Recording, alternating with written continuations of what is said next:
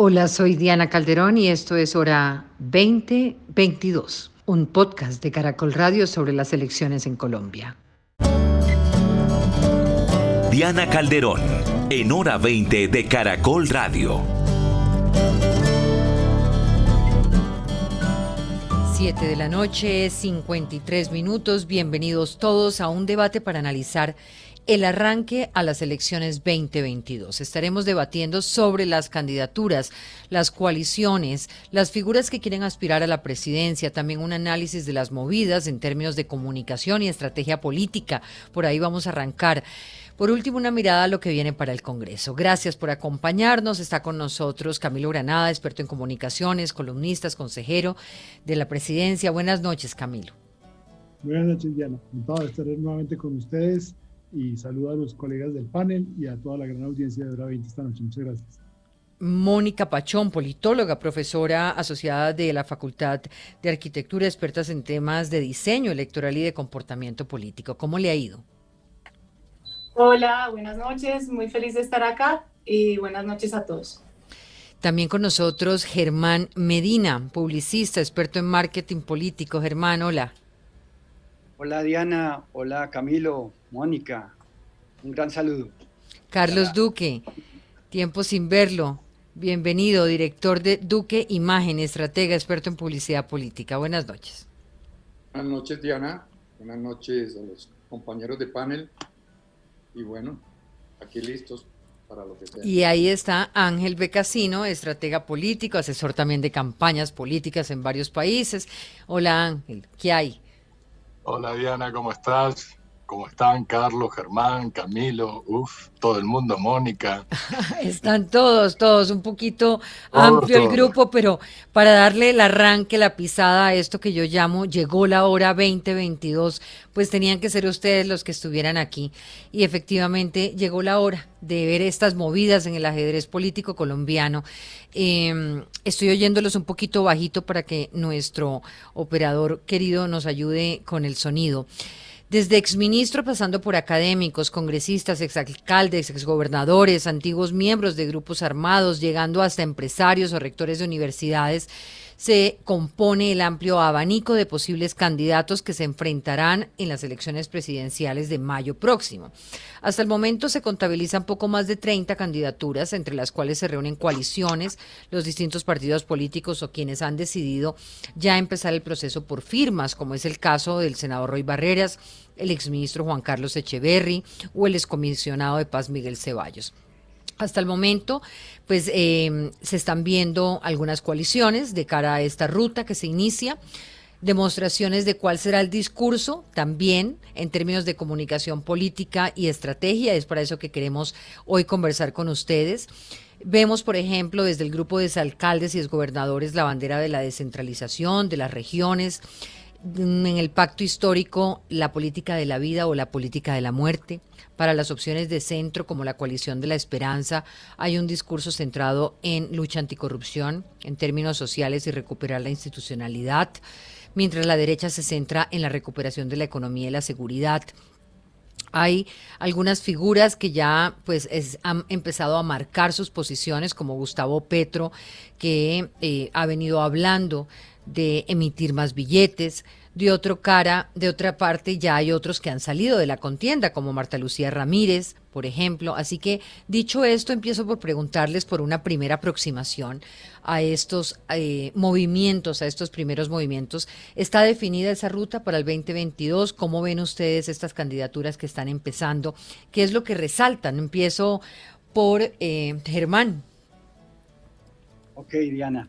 Primero que todo, hay más candidatos que votos. Eh, en una situación bastante atípica que, que haya tantos candidatos, pues la verdad yo solo pienso que ahorita el único candidato es Petro, los demás son personajes de la política que están buscando un espacio, ya sea para después hacer una negociación para el Senado o para otros menesteres, pero eh, veo que esta campaña mm, realmente no, no ha empezado. El único, y vuelvo y repito, es Petro como candidato y lo demás es un escenario que está por definirse y falta mucho para definirse. todo lo que acabas de mencionar de los acuerdos y todo, pues eso va a tardar. Eh, va a llegar primero las elecciones parlamentarias, que eso es un primer round político, político, pero no de ciudadanos, porque yo creo que la campaña se va a dividir en dos. Una campaña política tradicional y la campaña más importante que va adquiriendo fuerza a medida que van pasando los días, que es la campaña del ciudadano. Muy bien. ¿Quién quiere seguir, Mónica? Eh, no te escuché, estoy escuchando mal. Eh, bueno, eh, Sí, me alcanzaste a escuchar la pregunta, un poco la primera aproximación a este a esta ruta que está cogiendo el proceso electoral del 2022 en términos de candidaturas presidenciales. Ok, muchas gracias Diana por la pregunta. Pues yo estoy completamente de acuerdo con Germán. Eh, estamos en en el comienzo de la elección, votos en blanco en las encuestas 11%, eh, eh, ningún candidato le satisface 25%, ninguno pasa, excepto por Petro, el 10% de las preferencias, entonces todavía estamos muy temprano en esa elección. Lo que sí tenemos en esta elección parecida eh, en algunas características a, a la del 2018 es alta fragmentación digamos, muchos candidatos, como decíamos, no, pues si alguien se quiere lanzar, por favor que lo haga, porque este es el momento de ser candidato y sacar 0% y estar feliz. Entonces, digamos que ahí hay, un, hay todavía hay una elección muy temprana y, y yo creo que falta mucho por, por decantar. La elección de Congreso va a ser distinta a la elección de presidente si no son capaces las coaliciones de tomar decisiones sobre candidatos. Eh, unificados antes de llegar a esta elección. Adelante, Camilo, Carlos, Becasino. No, pues si quieren, yo, yo, yo arranco aquí eh, para decir que estoy un poco en desacuerdo con Germán.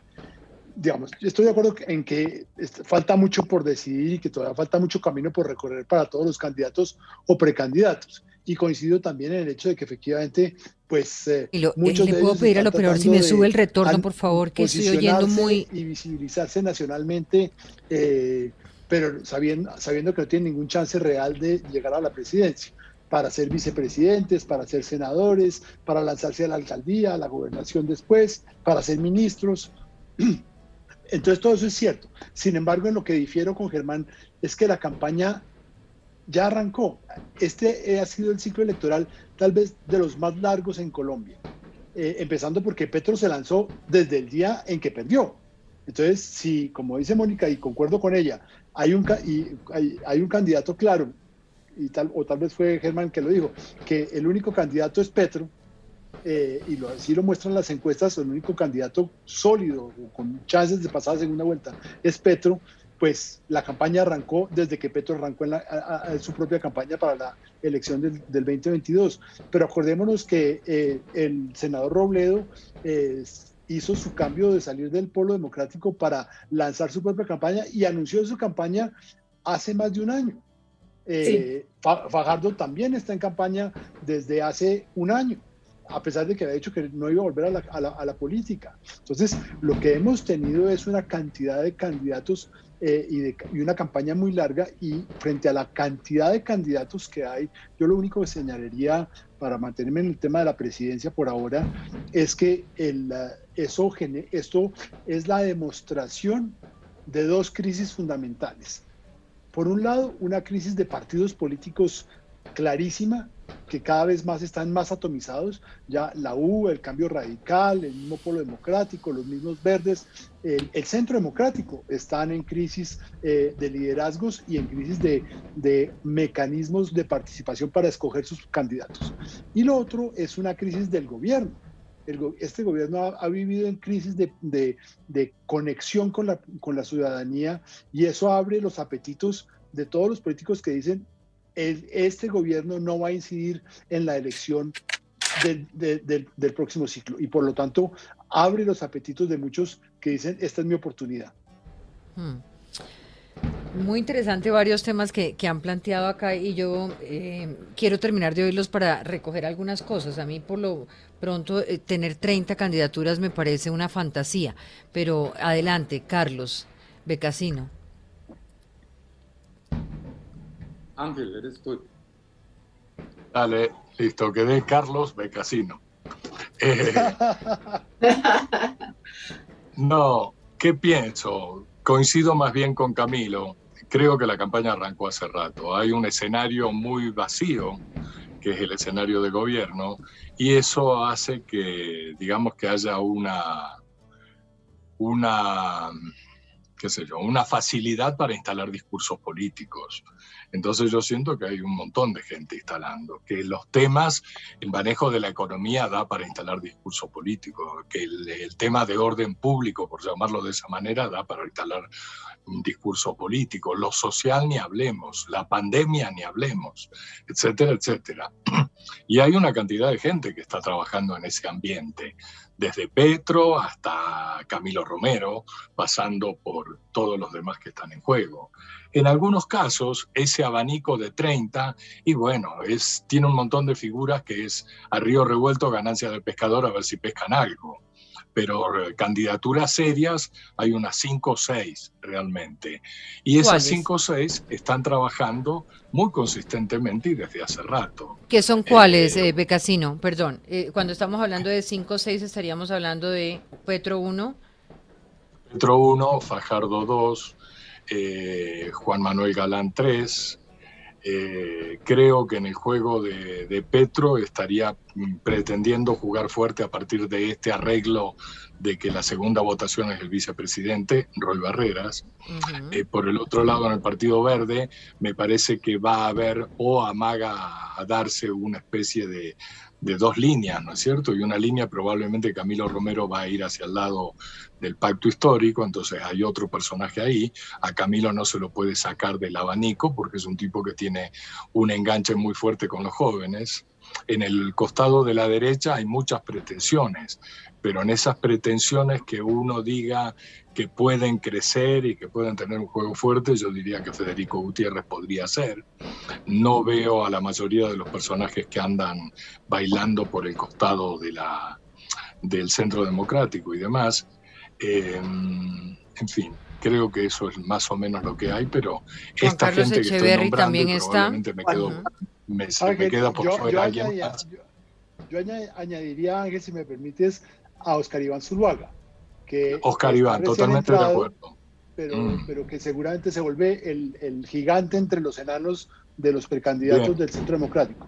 Bien, de acuerdo, Camilo, totalmente de acuerdo. Yo creo que Oscar Iván fue lo que faltó en la elección del 18. Y bueno, en fin, un montón de cosas que uno podría hablar alrededor de esa ausencia en el 18 que dio lugar a que tengamos a Duque en el gobierno, ¿no? Pero me parece que todavía le queda impulso a Oscar Iván y es un buen candidato de la derecha y podría jugar fuerte también acá. Eso. Quiero decirle que esto que está escuchando ustedes y nuestros oyentes son fuegos artificiales que están eh, en este momento en una feria al lado del lugar desde el cual yo estoy transmitiendo y asumiría que es la celebración de que arrancó la campaña presidencial. Eh, es un ruido que no es a propósito, no me había pasado en toda la pandemia, pero están reventando fuegos artificiales exactamente al lado de esta transmisión. Entonces, para que los oyentes sepan que eso es el estallido. Lo oyen, ¿no? Alcanzan a oírlo perfectamente. ¿No? No, no mucho. Algunos oyentes sí, están sí están reportando. Estaban bebiendo las palabras de Ángel. Están celebrando las palabras de Ángel, exactamente. Carlos Duque.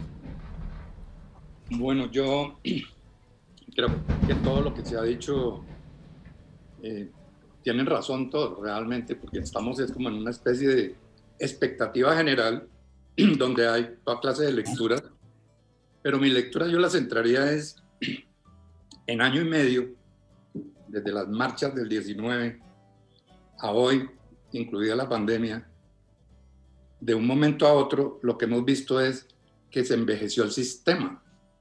El sistema político entró en una especie de decrepitud muy curiosa. Y todo lo que estamos viendo, digamos, en las campañas son los mismos protagonistas de siempre, que parecen que no están leyendo ni siquiera las encuestas, porque no están leyendo las calles, lo que está sucediendo eh, en la realidad, y están aprovechando, digamos, ese río revuelto como para hacer una presencia un poco circense porque el espectáculo es un poco deprimente también. Más preocupados por ver cómo es que es la mecánica, que si nos ponemos de acuerdo o no, pero no estamos viendo propuestas. En ese sentido, estoy de acuerdo con, con quienes han planteado que el candidato visible es Petro, es el que está imponiendo la agenda, digamos, en ese nivel de estas candidaturas eh, que estamos viendo y estas especies de, de, tratos y arreglos y consensos, eh, todo lo que no están leyendo las encuestas siquiera, porque lo que están diciendo las encuestas desde hace rato es dónde están los partidos, dónde están los políticos, dónde está el gobierno, dónde están las instituciones, quién está escuchando lo que está reclamando las calles, lo que está sucediendo con los derechos humanos, lo que está.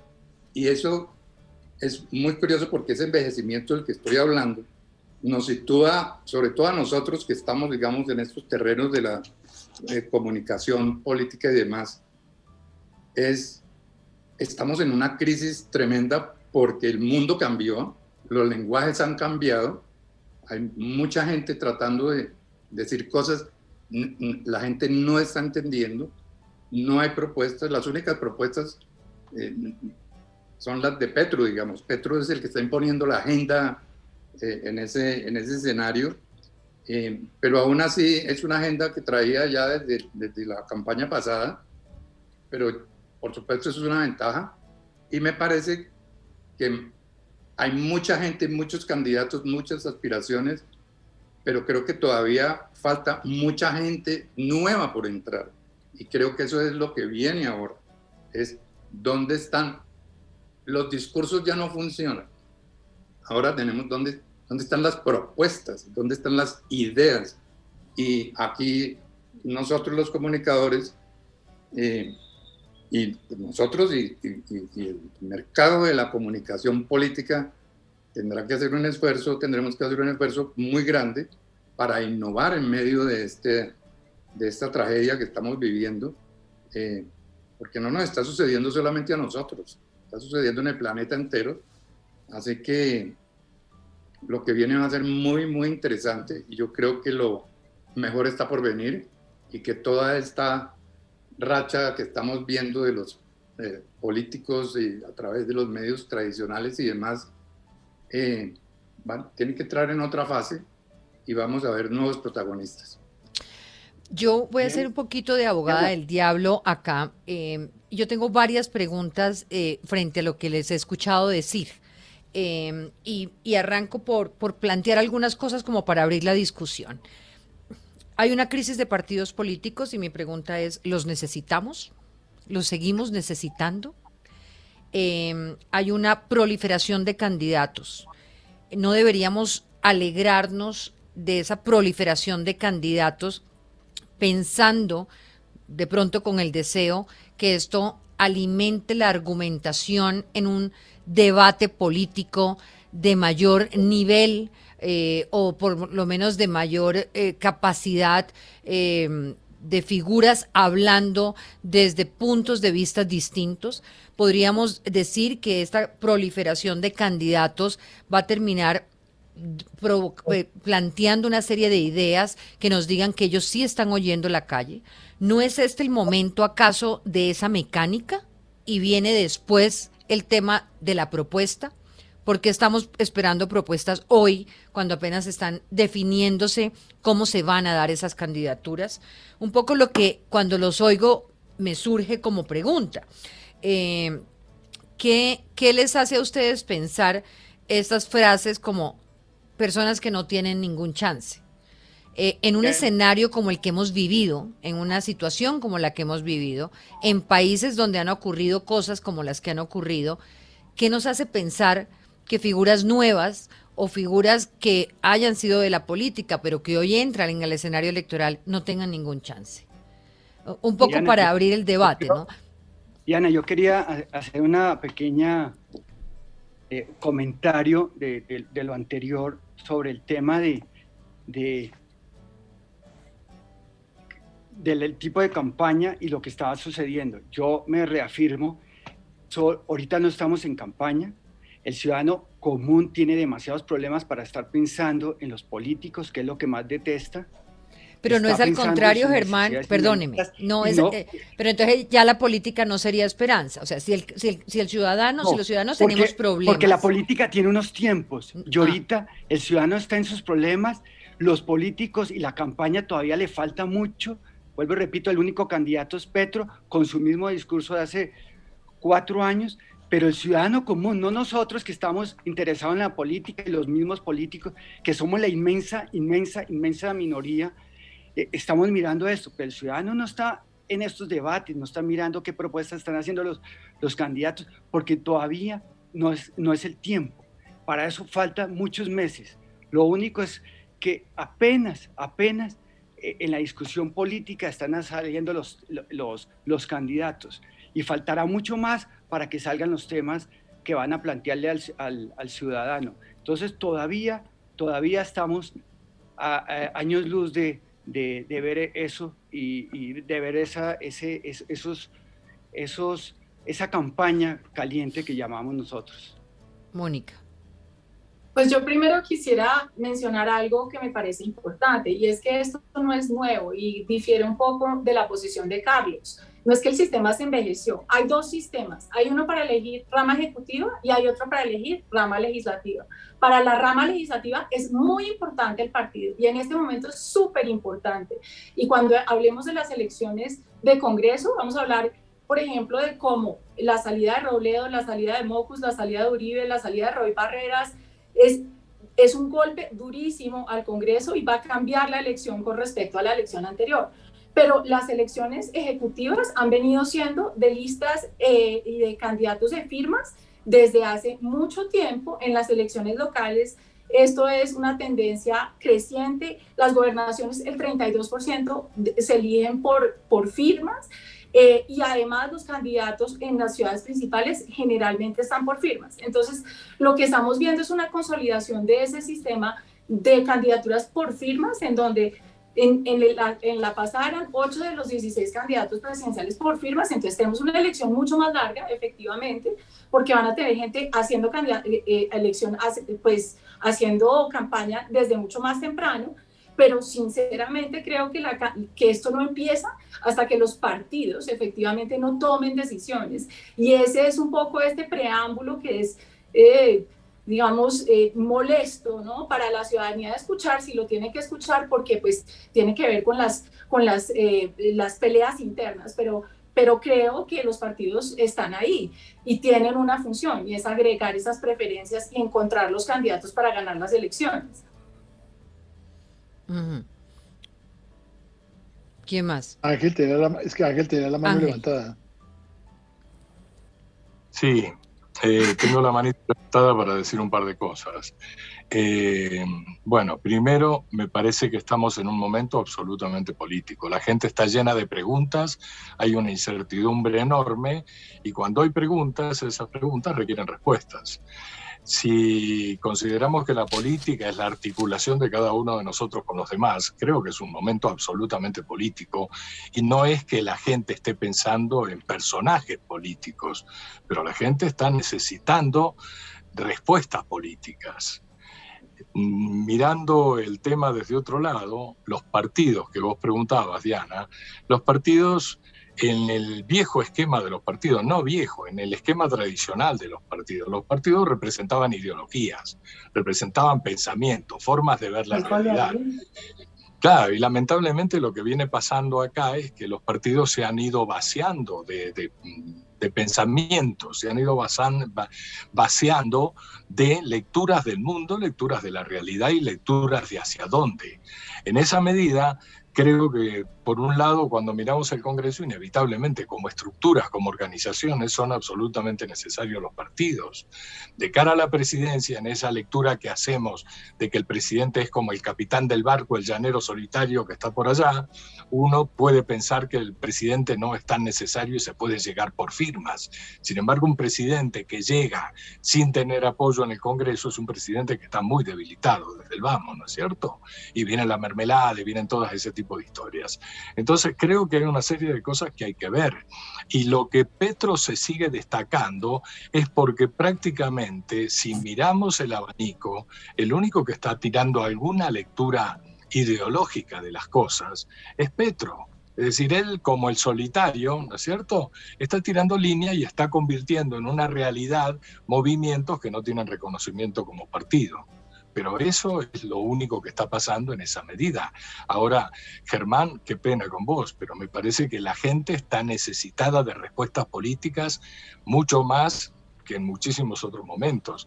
Y ahí recojo lo que vos decías, Carlos, que es, yo creo que no todo está perdido, que no todo es una porquería y demás, pero que está debilitado el esquema institucional.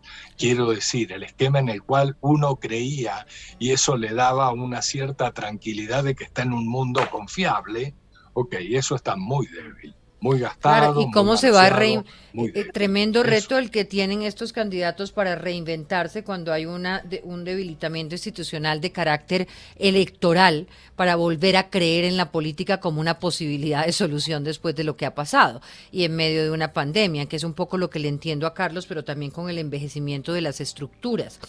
Yo los invitaría a que para poderles preguntar en términos de comunicación política y de la experiencia de ustedes. Si dividimos un poquito el abanico de lo que hay, un poco en lo que, si están de acuerdo en lo que planteaba Becasino, que tenemos un sector eh, izquierda eh, definitiva y, con lectura ideológica y línea ideológica Petro, donde se ha metido ahora Roy, eh, y luego nos vamos hacia Verdes con Camilo Romero y más Verdes con Galán, Fajardo, y bueno, Robledo que está dentro de esa coalición, que ahora está con eh, muchos conflictos eh, internos, por lo menos hasta que haya la consulta, tendríamos como un primer bloque que sería izquierda profunda y centro.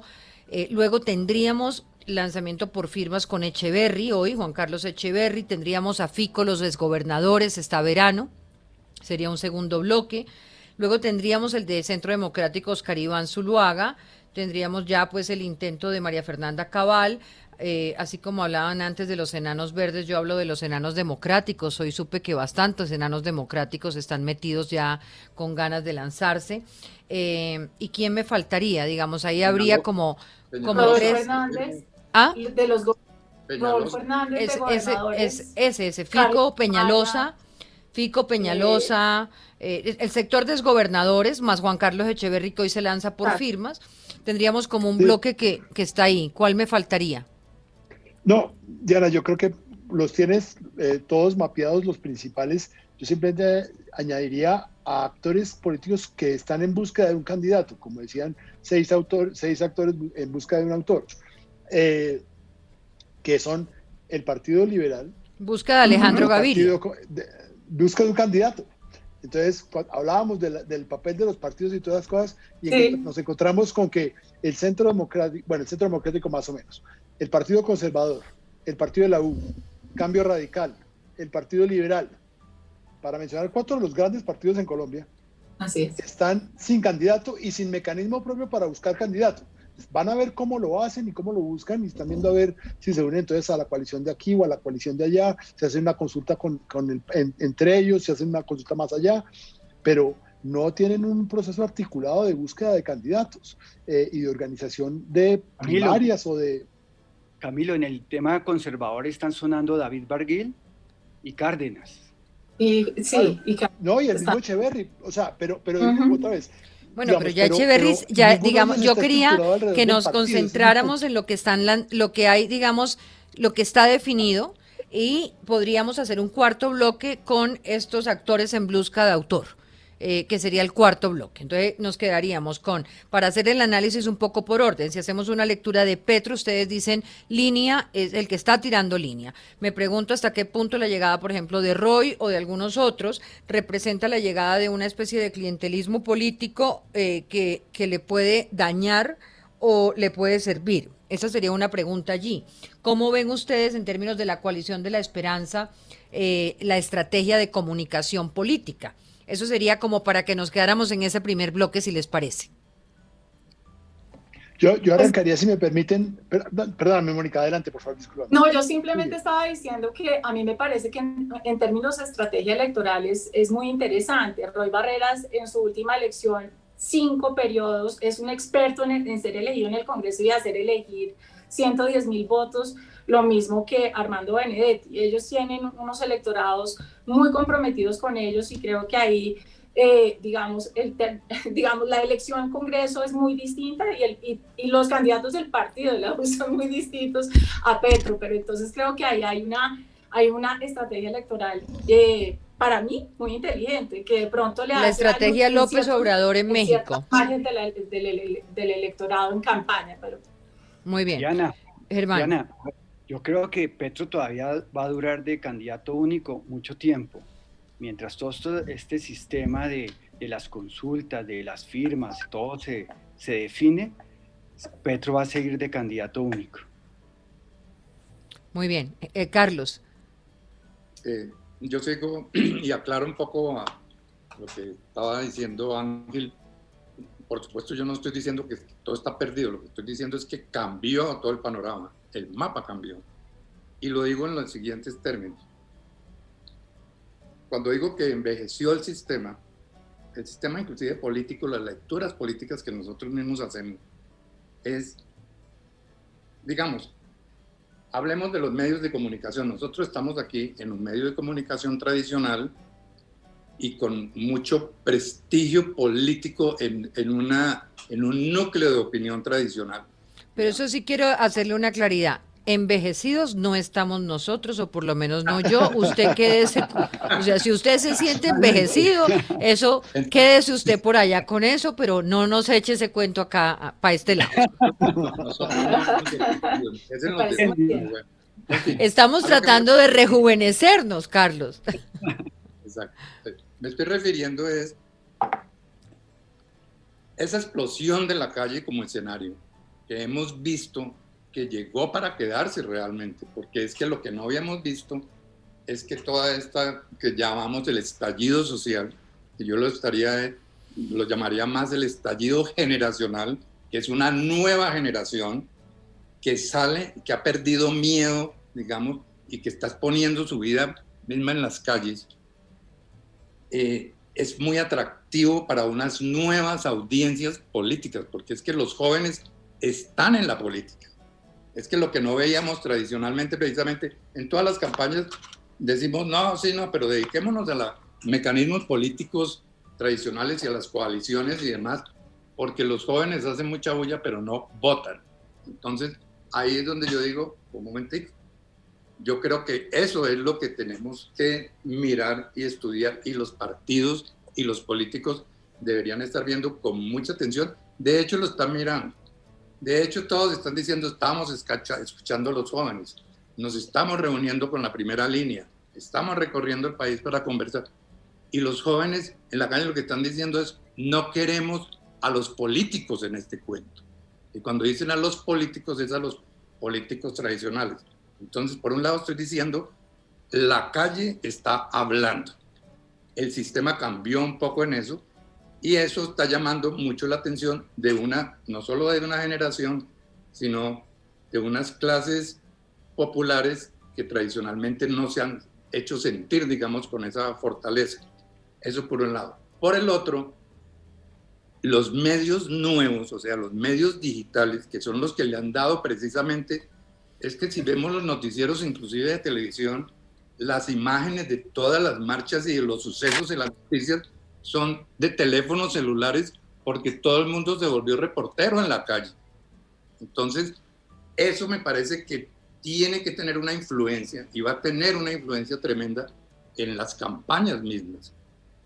Entonces, tenemos eso de un lado. Por el otro lado, vemos que hay gente, como en el caso, por ejemplo, de este, todos quieren con Gaviria Alejandro, con Marilyn, pues, eh, ese es un tema muy interesante y muy curioso porque Alejandro, que yo diría que ni siquiera es un buen político, es, es, es un técnico, un académico, un tipo muy atractivo precisamente porque tiene, digamos, esa, ese viso de intelectual poético muy atractivo para la gente joven por estar en medio de, eh, del tema, digamos, vestido de esta cosa de la academia.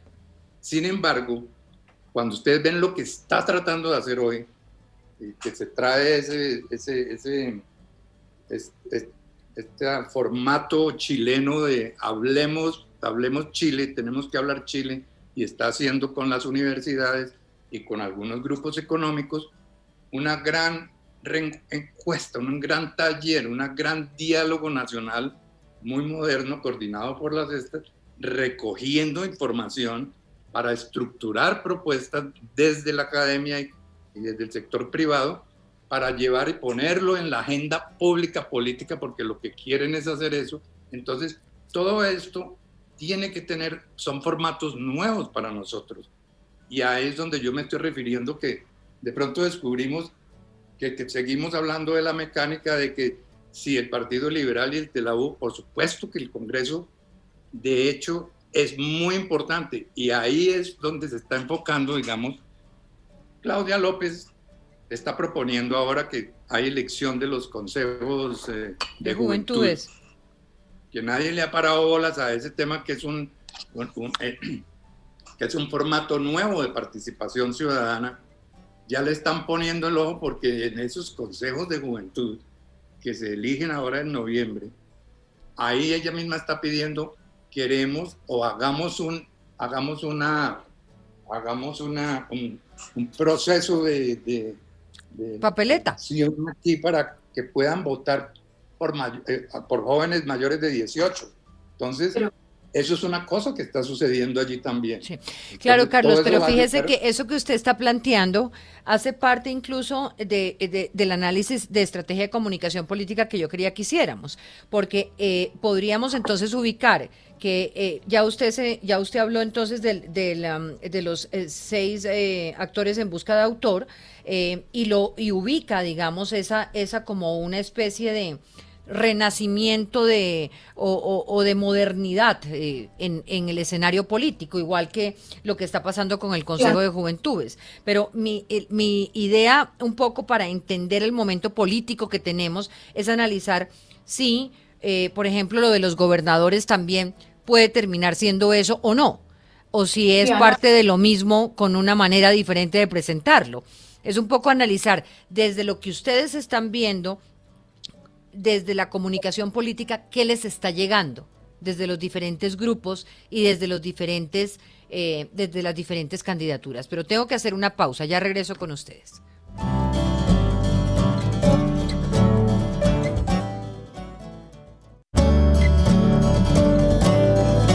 Hora 20.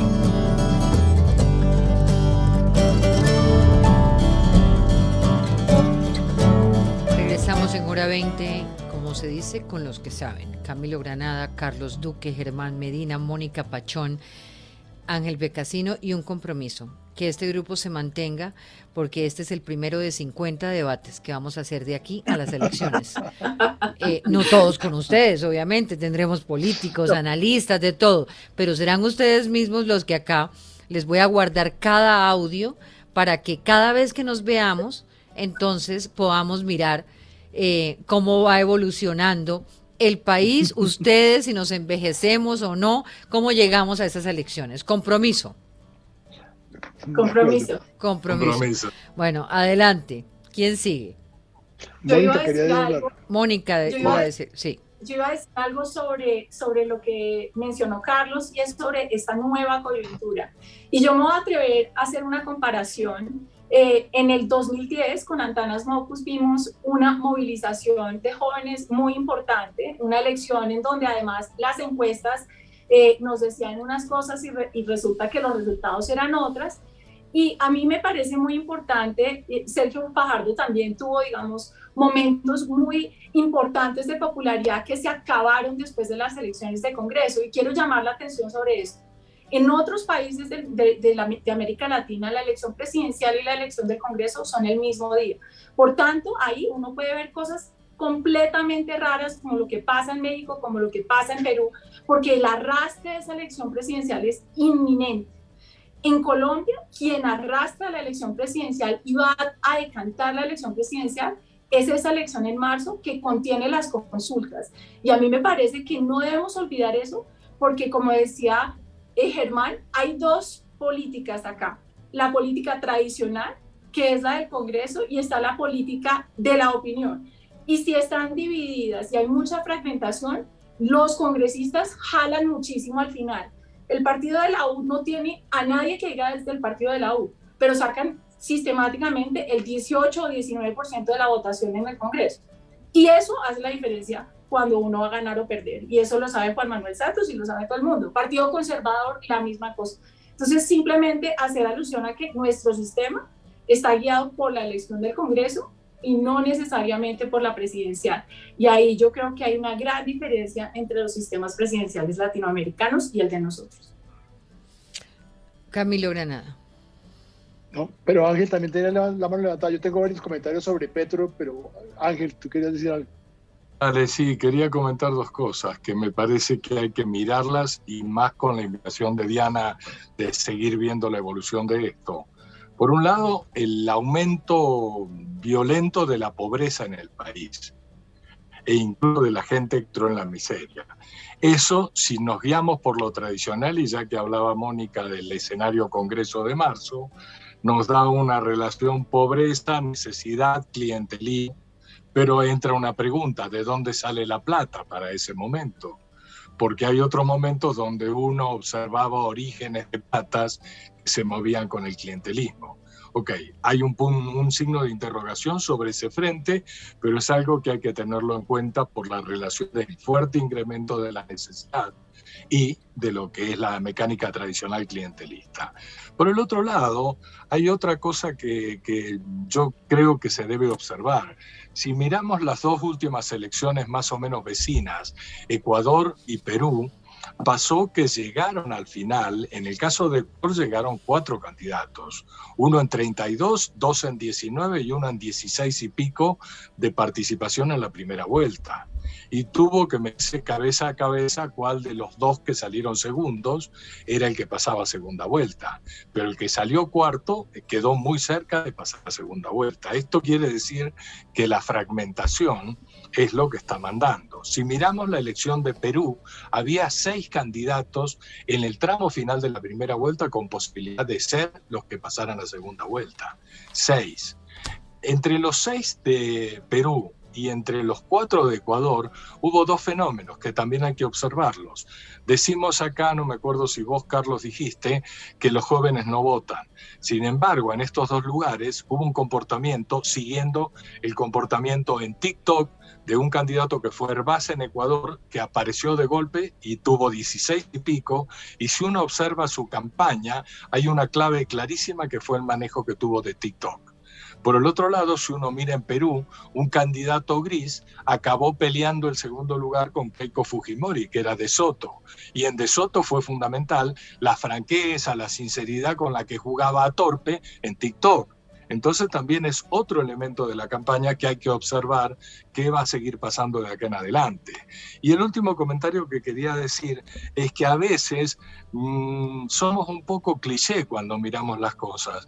Lo digo por el caso de Roy. Yo observo que Roy tuvo unos desempeños muy notables en Congreso con víctimas y con una serie de temas que creo que han marcado en él, en defensa de la paz y ese tipo de cosas, y que me imagino que es un contenido que también juega dentro de ese cóctel que se está armando medio raro en el pacto histórico.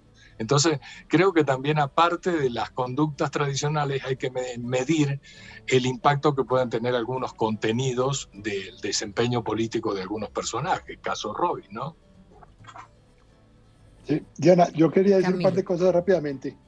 Eh, eh, lo primero, frente, frente a Petro, quiero resaltar el hecho de que como hemos dicho, él arrancó eh, eh, campaña desde al otro día de la, de la, de la segunda vuelta en el 2018. Eh, y en esto quiero resaltar algo que también ha cambiado el panorama político y lo va a seguir cambiando hacia adelante.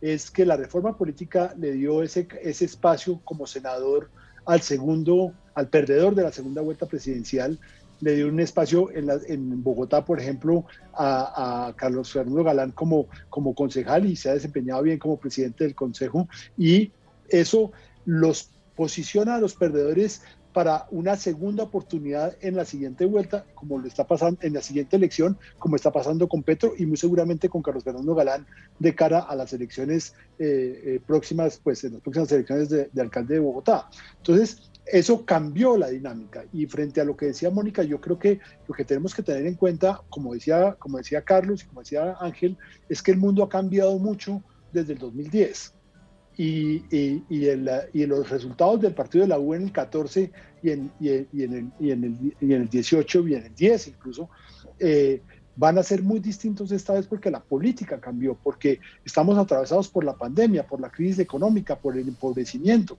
porque la gente por primera vez en Colombia y en muchos otros países, pero en, particular en Colombia, ha perdido una buena parte de la esperanza. Y por eso es que yo creo que coincido con, con Carlos y con Ángel también en el que la gente está esperando una narrativa política, está buscando una, una, una, una, una lógica política y por eso estamos en campaña. La elección del candidato llegará, claro, la gente termina muchos terminan diciendo esa, esa narrativa política que se necesita eh, eh, será determinante en, en qué temas, eh, Camilo. Señora. ¿En qué temas sería, va a ser determinante esa narrativa política? No, en la, en la capacidad de articular esos movimientos de calle, esas personas que ya no se encuentran, eh, que están cada vez más desvinculadas de los partidos, eh, no solamente el ciudadano común, sino los mismos actores políticos, eh, que ya no encuentran en, y es cierto, Mónica lo dice, eso viene ocurriendo desde hace un tiempo, pero ahora los, los, los, los partidos están, en el 18 lo vimos y lo vamos a ver aún más en, este, en, esta, en esta ocasión, los partidos están buscando a ver a quién se le pegan, en vez de un candidato buscar en qué, en qué, en qué partido qué. Es todo lo contrario. Antes la gente buscaba un partido para llegar al poder, ahora los partidos están buscando a alguien para llegar al poder. La, la lógica cambió por completo. Entonces, eh, la, frente a la crisis económica, frente a la crisis social, frente a la crisis de derechos humanos que está viviendo el país, la gente está buscando una narrativa y una narrativa, entre otras cosas, que o tenemos dos narrativas, o la de la polarización, que es la que alimentan los extremos de unos contra otros, o una, una, narrativa distinta que supere esa polarización. Y habrá que ver, y ese es el debate para mí en, estas elecciones, o volvemos a un esquema de polarización extremo, como pasó en Perú, eh, en parte como pasó en Ecuador, eh, en parte como pasó en Estados Unidos, o o, o, encontramos un espacio en el cual haya una, una narrativa de centro y una narrativa eh, de reconciliación que permita unir a la gente para salir de la crisis. O seguimos buscando culpables de la crisis y chivos expiatorios para, para, para saldar cuentas de lo pasado y no para resolver el futuro. A mí me gustaría, no todos tienen que contestar sobre lo mismo porque además nos quedan escasos 15 minutos y no quisiera dejar de preguntarles quién quiere escoger sobre la coalición verde eh, de la, esperanza. ¿Cómo ven eh, que quién quiere hablar sobre esa coalición específicamente para mirar las figuras de Galán, del mismo Humberto de la Calle que ha estado haciendo columnas muy importantes sobre esto que estamos hablando acá, sobre Fajardo, sobre Robledo, sobre Camilo Romero? ¿Quién hace el análisis sobre los gobernadores, el equipo de Fico, Peñalosa, Verano, por firmas Echeverry. ¿Quién hace el análisis sobre qué papel va a jugar el uribismo esta vez? Como ven. Y una pregunta final para todos, que es, Alejandro Gaviria, ¿tiene posibilidades reales? ¿Es el candidato eh, sorpresa que necesita el país? ¿Sí o no? ¿Y por qué? Yo quiero, perdón, eh, Carlos. compañeros, eh, me parece que la pregunta tuya entra precisamente, es muy oportuna en este momento con lo que estaba pensando. A mí de todas las coaliciones, realmente la que más me ha llamado la atención son los esfuerzos que están haciendo en los verdes, la coalición de la esperanza, pero en la, en la coalición de la esperanza, digamos, a mí me parece que Fajardo ha perdido mucho terreno eh, dentro de las opciones y con, con, con la entrada, digamos, de un personaje como eh, Juan Manuel Galán. A mí me parece que Juan Manuel Galán, ya que, eh, que Camilo mencionaba el tema de narrativas, porque es que las narrativas y los relatos son muy importantes para conectarse con la gente. Y el relato que tiene Juan Manuel, que ha venido trabajando con el tema del narcotráfico, me parece que es muy poderoso, precisamente por ser tan difícil y, y un reto político tan inmenso, llega con mucho más facilidad o entra con mucho más facilidad en unas audiencias nuevas también. Porque cuando uno habla aquí del narcotráfico, le está hablando a todo el mundo realmente y en, un, tema que nos ha afectado tanto en términos de violencia, de corrupción, como cuando decimos el Congreso, lo que está sucediendo y demás, pues está muy relacionado con esto. A mí me parece que Juan Manuel, inclusive con todo lo que está también, eh, muy probable que salga, eh, que, que salga eh, que su validez política, su validación política del nuevo liberalismo, esa resurrección del nuevo liberalismo, que para las nuevas generaciones el nuevo liberalismo no, no existe hoy. Pues hay, una, hay, un relato nuevo, es, es una herencia que dejó un galán, que es como un mito que queda por ahí, como esas cosas de las camisetas con, con, los símbolos, el Che y demás, ahí está galán, está el tema del narcotráfico, esa, esa especie de contradicción entre un, un, mártir del narcotráfico y un hijo hablando de legalización y, y, de normalización de, ese fenómeno. En fin, eh, eso me parece. Eh, yo, yo quiero sumarme a Carlos un segundito. Estoy totalmente de acuerdo en lo que decís.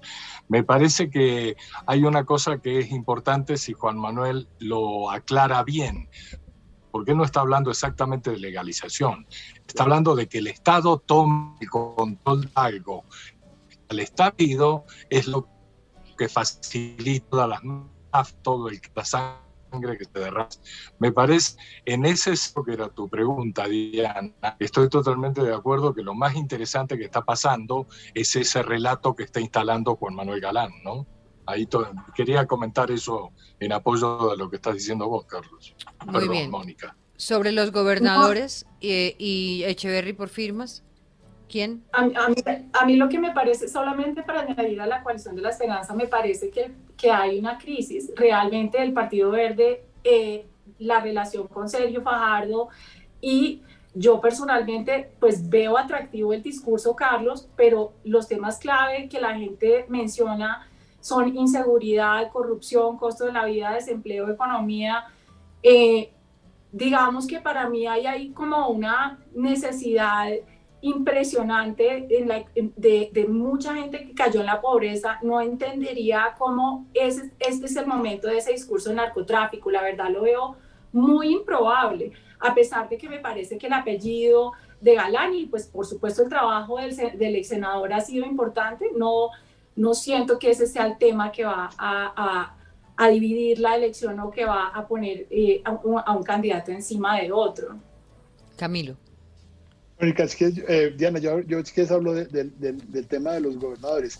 Y ese es un tema que me parece interesante porque es una vieja aspiración también de este país viejo, viejamente descentralizado y centralista, ¿no? Entonces, eh, aquí por primera vez precisamente porque no hay partidos que lleven al tema nacional, estamos encontrando una confederación de líderes regionales que de diferentes partidos y diferentes movimientos que están diciendo, oiga, nosotros podemos sumar y recomponer el rompecabezas nacional desde abajo hacia arriba y no de arriba hacia abajo. Entonces, esa es una figura interesante. La pregunta, la gran pregunta para ellos y el gran reto para ellos, para cualquiera que salga de esa coalición o de esa, de esa consulta entre, entre líderes regionales, es precisamente quién va a lograr trascender su arraigo regional para llegar a la estatura nacional. Federico Gutiérrez, Peñalosa, y no hay mujeres, no, a excepción de Dilian Francisca. no? hay, no hay mujeres, no han hablado de una sola mujer. Dilian Francisca en los gobernadores y de resto. Pero Dilian Francisca, lo que pasa es que Dilian Francisca tiene el problema de que como ella está de directora de la U, entonces pues tendría que, tiene una situación extraña en la cual ella está como dirigiendo el partido, pero tendría que mirar si efectivamente ella va a a, sumarse a esa, a, esa, a esa coalición de regiones eh, para llevar a, a, una, a, una unión, a una unidad nacional, digamos. Eh, Pero la mayor cantidad son de derecha, ¿no? O sea, el Centro Democrático. Bueno, María Fernanda Cabal. Eh, Paula pero no, no todavía lanzadas como tal. María Fernanda es la única que ha dicho. ¿Cómo, cómo va a jugar Uribe? Germán Medina. Dime, Diana. ¿Cómo cree usted que va a jugar Uribe en esta elección? Pues antes de hablar de Uribe, yo quisiera meter en el tema la, realidad en Colombia que ha pasado en las últimas elecciones, que es cuando la gente vota en contra de otro candidato. Es cierto. Lo, vimos en la, elección pasada y lo hemos visto mucho en las elecciones en Latinoamérica, y es el caso de Petro. Petro va a mover muchos sentimientos en contra y mucha gente no va a pensar ni en la narrativa, ni en las propuestas, ni en nada. Una inmensa mayoría de colombianos van a tomar su decisión simplemente porque Petro puede estar ganando las elecciones. Muy bien, entonces como nos quedan tres minutos, si una figura como Alejandro Gaviria aparece de manera definitiva en el escenario electoral, eh, ¿cómo lo ven ustedes? Ángel Becasino. Pues yo creo que el arquetipo que representa Alejandro Gaviria no es un arquetipo nacional. Creo que refleja a un sector de Bogotá. Creo que le faltaría mucho terreno para convertirse en algo que tenga un significado nacional. Por consiguiente, pienso que es un buen rector de los Andes y no es un buen candidato político. Eso. Totalmente de acuerdo con, con Camilo. Yo creo, yo, yo creo lo contrario, yo creo, yo creo, para, porque para eso está la, para eso es la campaña, ¿no? Eh, para, para, proyectar nacionalmente una persona y quiero volver a mi tema de las narrativas. Y es que yo creo que precisamente si estamos buscando un arquetipo una de, de, de, persona que sea conectado con los, con, los, con los jóvenes, que tenga una narrativa sobre el narcotráfico, eh, eh, Carlos, distinta, que tenga una, una, una, una trayectoria de ejecutiva más no, más no de político, de ese político viejo desgastado de la vieja politiquería. Eh, pues yo creo que Alejandro Gaviria encarna buena parte de esas cosas. Que no la tiene fácil, por supuesto que sí. Estamos todos de acuerdo. Que es, es, un, es un fenómeno todavía muy, muy eh, eh, local, si se quiere, o de ciertas élites, estamos de acuerdo. Pero esa es la, definición del caballero blanco que, que, ustedes, que son expertos más que yo en, campañas políticas, han visto muchas veces, que es precisamente frente a un caos una división, hay una figura nueva, distinta, que aparece y que eh, aglutina eh, precisamente para trascender el voto en contra que señalaba Germán en alrededor de una figura distinta eh, que no genera resistencias y que en cambio es capaz de aglutinar gente. Yo creo que si Alejandro Gaviria se decide, no digo que va a ser presidente ni mucho menos, pero digo, creo que sí tiene un espacio para jugar y para tener una, una campaña con una narrativa distinta. Duque. De acuerdo, de acuerdo. Eh, Alejandro, Alejandro es eh, una figura nueva, digamos, en este escenario. Y cuando digo nueva, no, es, no me refiero a la experiencia que haya tenido como ministro y demás, sino nueva es porque todos empezaron a coquetearlo y le han insistido en eso y, esa, y, eso provoca algún interés o un interés especial en la opinión. Pero yo lo que pienso es, la lectura que yo hago es, todos le caminan porque todos quieren reencaucharse con la imagen de, con la imagen de Alejandro. Y el momento en que Alejandro decida lanzarse o aceptar la invitación de un partido, hasta ahí llega su atractivo el atractivo de él es la renovación precisamente y esta imagen de personaje nuevo y demás, y el académico y educador. Difícil tema el de hacer políticas sin partidos, ¿no? Sí. Cuando criticamos la crisis de los partidos.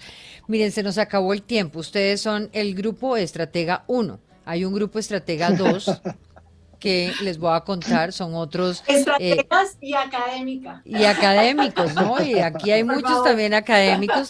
Grupo Estratega 1 nos veremos próximamente. Vamos a escuchar también al Grupo Estratega 2 también en estas semanas, eh, que son otras, eh, otras maneras y otras opiniones, porque la idea aquí es empezar a leer eh, un poco cómo se está moviendo esto. Ya saben, son el primero de 50 grandes debates en el escenario de la campaña política que ya arrancó.